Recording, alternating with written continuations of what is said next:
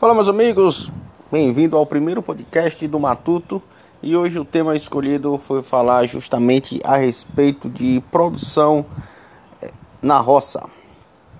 Porque esse tema, bom, é o seguinte: muitas pessoas se perguntam por que trabalhar na roça, se trabalhar na roça é bom, se isso e aquilo, e na verdade não tem a real noção de como que é o trabalho.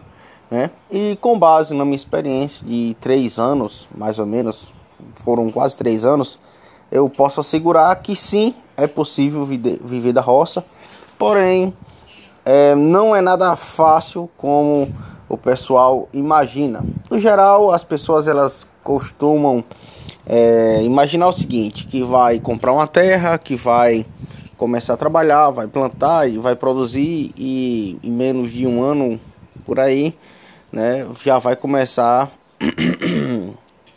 desculpa, já vai começar a ter uma boa produção e já vai estar tá gerando uma boa renda. Porém, na verdade, não é bem isso que acontece. Muitas pessoas acham que só o fato de você ter a roça aí para ela trabalhar, você já já vai desenrolar. Mas o que o pessoal não leva em consideração é que na verdade para você trabalhar na roça, você tem que ter um investimento gigante. Olha só a moto passando, desculpa mais uma vez. E naturalmente o retorno que você tem na roça, né, que você vai ter na roça é proporcional ao investimento que você vai fazer. E o que isso influencia diretamente na sua decisão de ir trabalhar na roça. No meu canal do YouTube eu deixo bem claro em alguns vídeos eh, a respeito disso, mas vamos ao que interessa, né? Vamos mostrar aqui para vocês também. É, no geral, quando você vai iniciar o cultivo na roça, o cultivo na roça, você começa basicamente com apenas as mãos, as mãos, né? E tá tendo muito fogos porque é política e enfim. Então desconsidere aí. Eu não vou fazer nenhum tipo de corte porque eu não acho legal. Acho que quanto menos corte, mais o, a coisa é verdadeira, mais o podcast é verdadeiro, mais o vídeo que eu tenho no YouTube é verdadeiro. Então, vamos lá. É, no geral, como eu havia, falado, o pessoal acha que é só chegar e começar a trabalhar, mas eu, o retorno é proporcional ao investimento que você faz. Como assim?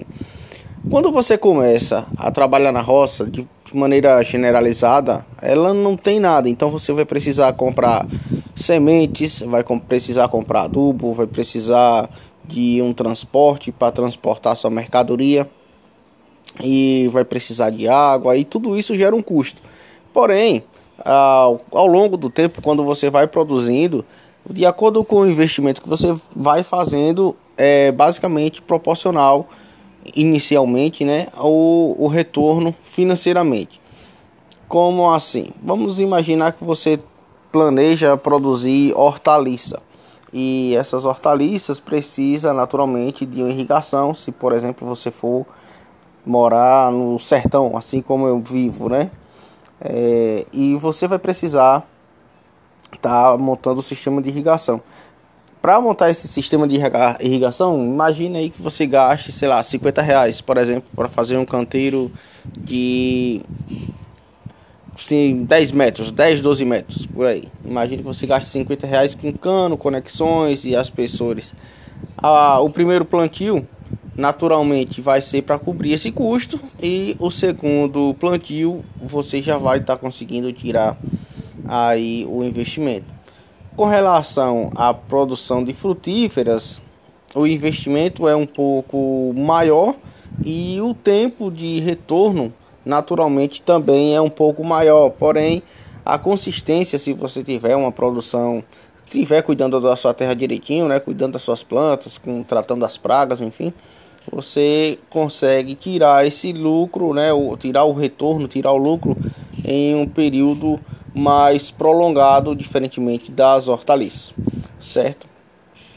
E é isso o podcast de hoje e eu espero que você passe a acompanhar e valeu, aguardo no próximo podcast. Um grande abraço.